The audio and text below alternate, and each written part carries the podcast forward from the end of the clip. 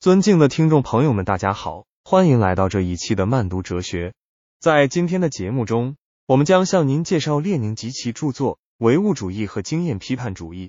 首先，我们来认识一下列宁这位伟大的思想家。弗拉基米尔·伊里奇·列宁是一位俄国革命家、政治家和理论家，他是布尔什维克党的创立者，也是苏维埃社会主义共和国联盟（苏联）的奠基人。列宁一生。致力于马克思主义理论的发展和实践，为世界社会主义事业做出了巨大贡献。接下来，我们来谈谈唯物主义和经验批判主义这部书的历史和哲学背景。列宁在二十世纪初撰写了这部著作，当时正值俄国社会主义运动的关键时期，马克思主义理论在俄国面临着严重的挑战，其中最主要的挑战来自于俄国的经验批判主义哲学流派。这一流派受康德哲学的影响，试图将主观唯心主义和马克思主义哲学相结合，形成一种新的哲学体系。列宁在唯物主义和经验批判主义中，对这一流派进行了深刻的批判，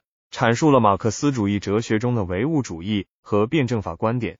为后世理解和发展马克思主义哲学提供了重要参考。现在，让我们深入分析书中的重要观点和主题。在《唯物主义和经验批判主义》一书中，列宁主要围绕哲学的两个基本问题展开讨论，即认识论问题和本体论问题。首先，在认识论方面，列宁批判了经验批判主义者的知识论观点。他认为，经验批判主义者过分强调人类认识的主观性，否认客观世界的存在，从而导致了主观唯心主义的误区。列宁坚持唯物主义立场，认为人的认识是对客观世界的反应。知识来源于实践，通过实践不断发展和完善。正如光通过透镜聚焦成像一样，人的认识是对客观现实的反应。虽然可能存在误差和局限，但在实践中不断修正和完善，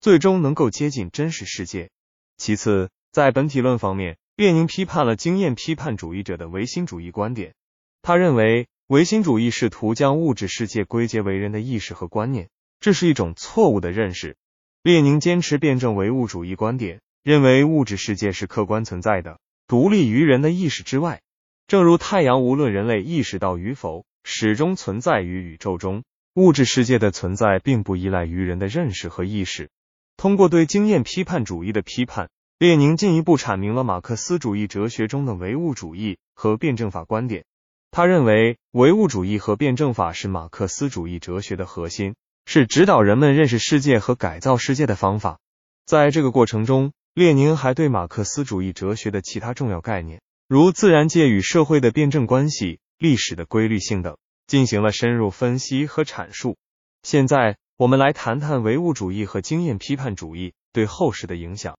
列宁的这部著作在国际共产主义运动中产生了深远的影响，为后来的马克思主义哲学家提供了重要的理论依据。同时，列宁的观点也对二十世纪的哲学发展产生了积极作用，特别是在认识论和本体论方面。接下来，我们以现代性的眼光对唯物主义和经验批判主义进行批判性分析。在现代哲学中，许多观点已经超越了列宁时代的理论框架。例如，在认识论方面，现代哲学家关注认识的多元性、主体性和互动性，强调知识的建构过程。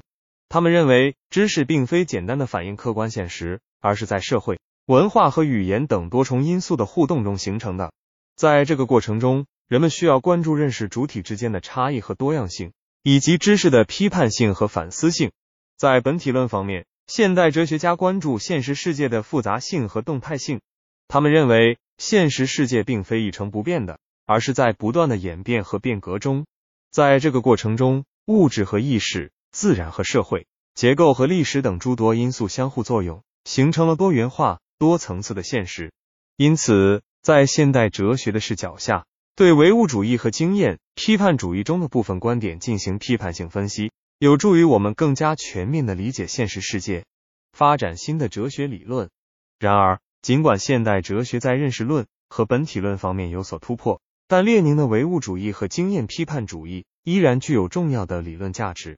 正如我们在现代科学实践中依然关注经验和实践的重要性，同样，在哲学领域，唯物主义和辩证法的观点依然具有启示性。通过关注物质世界的客观性和辩证性，我们可以更好地理解现实世界的复杂性和多样性，为解决现实问题提供理论指导。在此，我们再次回顾一下列宁及其唯物主义和经验批判主义的核心观点。在本书中，列宁对经验批判主义进行了深刻的批判，阐述了马克思主义哲学中的唯物主义和辩证法观点。同时，他通过对认识论和本体论问题的讨论，为后世理解马克思主义哲学提供了重要参考。尽管在现代哲学的视角下，唯物主义和经验批判主义中的部分观点需要进行批判性分析，但列宁的理论依然具有重要的启示意义。这一期的慢读哲学就到这里，我们下期再见。